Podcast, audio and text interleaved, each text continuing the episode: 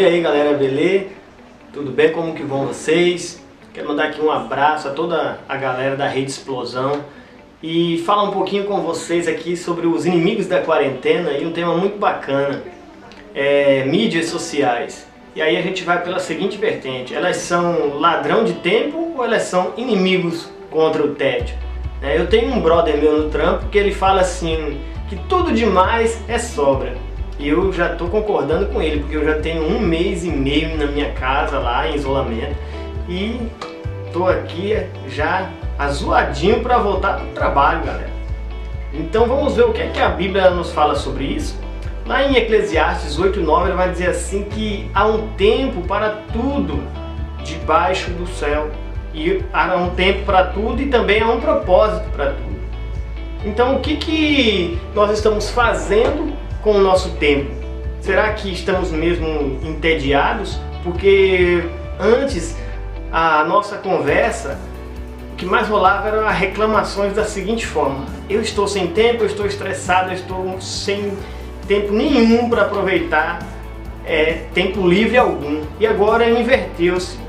A gente está com tempo de sobra, ou seja, será então que nós estamos realmente com excesso de tempo ou a falta de tempo? Eu acho que as duas coisas, né?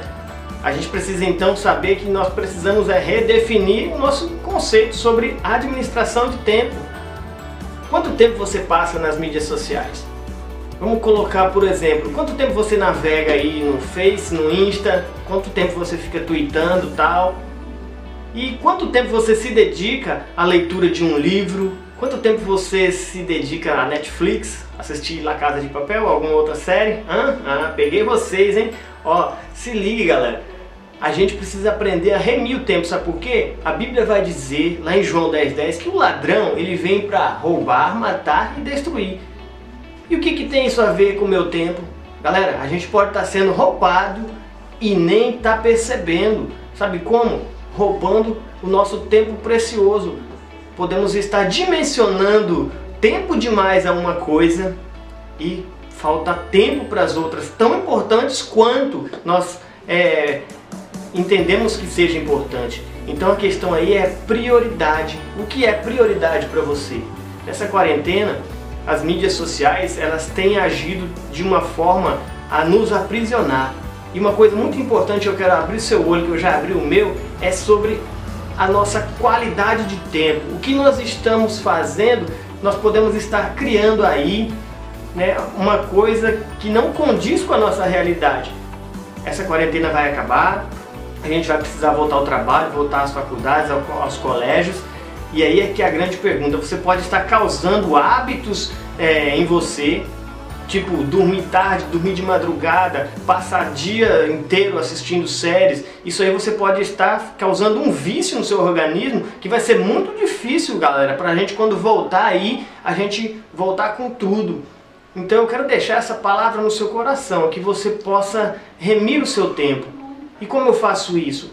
Buscando em Deus, buscando de Deus, porque Ele disse que para tudo há uma ocasião. Então há ocasião para você ler um livro, há ocasião para você é, assistir um filme, há ocasião para você ler a Bíblia, a palavra de Deus, há ocasião para você compartilhar nas mídias sociais uma palavra de Deus. E essa é a parte boa das mídias sociais.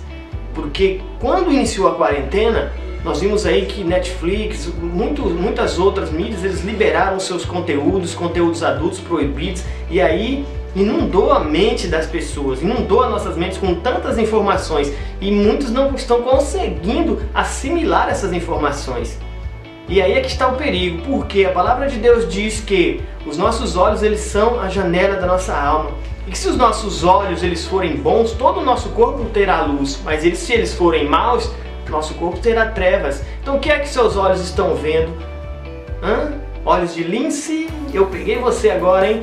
Então é o seguinte, galera, ó, vamos prestar atenção sobre o conteúdo que a gente está vendo, sobre o tempo que estamos dedicando a esse conteúdo, né? se não é demasiado, se nós não temos outra opção, porque nós não temos nem o excesso e nem a falta de tempo. Nós precisamos administrar o tempo, remir o tempo E nada melhor do que o mestre dos mestres, aquele que é o Senhor dos senhores, aquele que é o Criador do tempo, de todas as coisas, para me ajudar e ajudar você nessa questão, beleza?